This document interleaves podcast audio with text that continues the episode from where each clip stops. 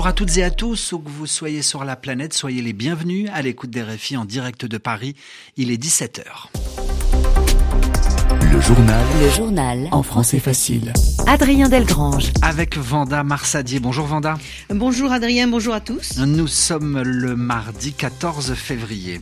Et à la une de cette édition. Comment aider les sans-abri victimes du tremblement de terre en Turquie et en Syrie Une semaine après le séisme, les autorités face au défi de la gestion des populations qui n'ont plus de maison? Nous irons aux États-Unis dans ce journal avec l'annonce d'une nouvelle candidature pour l'élection présidentielle américaine de l'an prochain. Nikki Haley, ancienne ambassadrice de l'ONU, espère bien battre déjà Donald Trump, nous expliquera l'un de nos correspondants aux États-Unis, David Thompson. Et puis l'actualité en France, ils sont en grève et dans la rue aujourd'hui, les médecins manifestent, témoignage de docteurs en colère à la fin du journal. La guerre en Ukraine, tout d'abord, donc, où l'armée russe semble s'acharner sur la ville de Barmout. Barmout, située euh, dans l'est de l'Ukraine, cette ville peuplée de 70 000 habitants avant le début de la guerre, subit particulièrement ces dernières heures des tirs d'artillerie, mais les Ukrainiens résistent, ils se défendent. Barmout ne sera pas prise demain parce qu'il y a une forte résistance, déclare il y a quelques instants Yevgeny Prigogine, c'est le patron de l'organisation paramilitaire Wagner. Bientôt un an de guerre, l'armée ukrainienne se prépare à de nouvelles attaques terrestres de l'armée russe. Et pour faire face à cette éventuelle offensive, les autorités ukrainiennes recrutent de nouveaux volontaires. Les autorités embauchent des hommes prêts à faire la guerre. C'est un reportage dans le sud de l'Ukraine signé Anastasia Bekio, Boris Vichit. Dans le hall d'un bâtiment administratif, derrière des tables couvertes de dépliants appelant à s'engager au sein d'unités de combat, une militaire de la garde nationale en treillis renseigne un jeune homme venu s'inscrire. Les volontaires doivent bien comprendre ce qui les attend, souligne cet autre recruteur. Personne ne cache qu'il s'agit de bataillons d'assaut. C'est clairement indiqué dans les dépliants publicitaires et dans les messages à la radio et à la télévision. Ce sont des unités qui devront libérer le pays. Pour mener une offensive, il nous faut bien sûr de nouvelles forces pour prendre l'avantage sur l'ennemi. À la télévision, à la radio, des publicités appellent les jeunes gens à rejoindre ces brigades d'assaut. En une semaine de campagne, quelques 17 000 personnes ont fait acte de candidature. Ces nouvelles recrues bénéficieront d'un bon salaire et d'avantages sociaux comparables à ceux de l'armée. Mikhailo Biela, 30 ans, est venu s'inscrire pour une autre raison. J'ai passé huit mois sous occupation russe près de Kherson et le monde russe ne m'a pas vraiment plu. Mes deux frères sont dans l'armée, l'un est artilleur, l'autre est dans la défense antiaérienne en première ligne. Pour faire partie des brigades d'assaut, les candidats doivent passer des tests psychologiques et un examen médical. Mikhailo, privé d'un rein, redoute d'être recalé. Il cherchera alors à prêter main forte au vaste réseau de volontaires civils.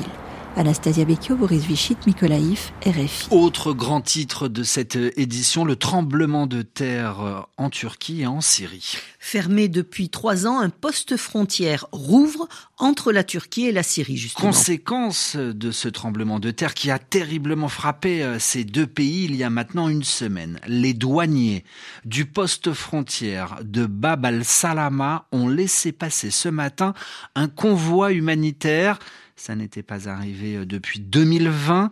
11 camions, 11 camions chargés de nourriture, de couverture et de médicaments sont arrivés de Turquie et ont pu entrer en Syrie pour venir en aide aux sinistrés. Et puis de l'argent pour euh, les victimes du tremblement de terre. L'ONU décide de lancer ce qu'on appelle un appel aux dons. Euh, l'idée est de récolter près de 400 millions de dollars pour aider les populations victimes du séisme en Syrie. Cet argent couvrira l'aide aux Syriens pour une période de trois mois, précise le secrétaire général de l'ONU. Antonio Guterres précise par ailleurs qu'un autre appel aux dons pour la Turquie est en préparation. Aux États-Unis, je suis candidate à l'élection présidentielle, c'est ce que déclare Nikki Haley. Ancienne ambassadrice à l'ONU, elle est âgée de 51 ans. Nikki Haley est une première rivale, une première concurrente pour Donald Trump dans la course à l'investiture républicaine. L'investiture, c'est un premier vote au sein des républicains pour désigner le ou la candidate pour la prochaine élection présidentielle américaine de l'an prochain. David Thompson, bonjour. Bonjour. Correspondant d'RFI en direct des États-Unis, Nikki Haley vient de se déclarer candidate à la présidentielle américaine dans une vidéo diffusée sur les réseaux sociaux. Oui, dans cette vidéo, image d'archives à l'appui, la montrant au Conseil de sécurité sur fond de musique hollywoodienne, Nikki Haley affiche sa détermination face au leader masculin de la planète. Je n'ai jamais supporté les brutes, dit-elle, et lorsque c'est une femme en talons qui leur répond, ça leur fait encore plus mal. Dans cette vidéo, l'ancienne ambassadrice des États-Unis à l'ONU, sous Donald Trump, raconte son histoire personnelle aux Américains, celle d'une fille d'immigrés indiens élevée à Bamberg, une petite ville de Caroline du Sud marquée par le racisme où blancs et noirs vivent dans des quartier, dit-elle, séparé par une ligne de chemin de fer. Moi, j'étais différente, raconte l'ancienne gouverneure de cet État, mais euh, mes parents, dit-elle, m'ont toujours rappelé la chance que nous avions de vivre en Amérique, terre d'opportunités.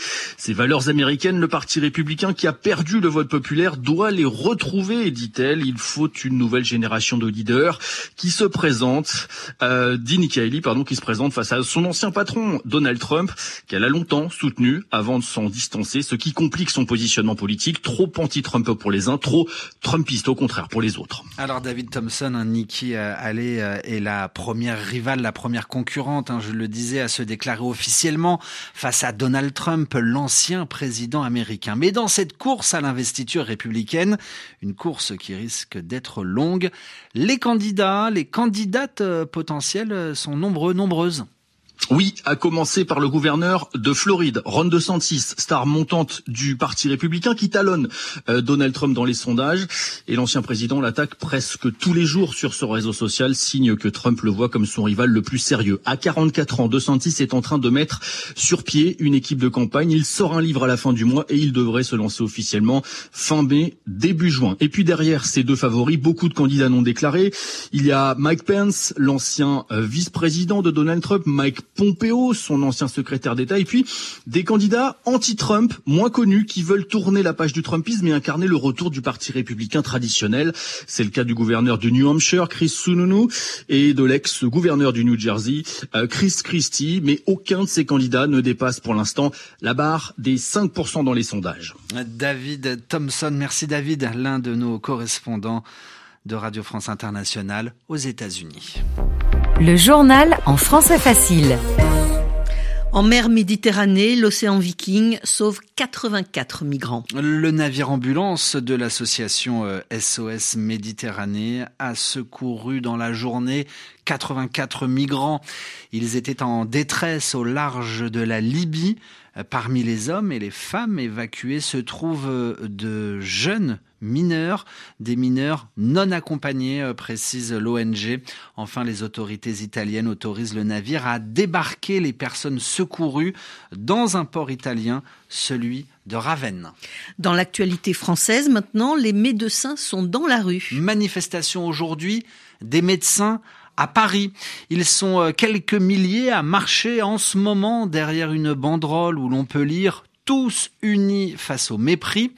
Les médecins euh, veulent notamment être mieux payés. Ils veulent que le prix d'une consultation augmente significativement. Le docteur Élise Frey, présidente du syndicat des jeunes médecins Réagir, joint au téléphone euh, juste avant d'aller manifester.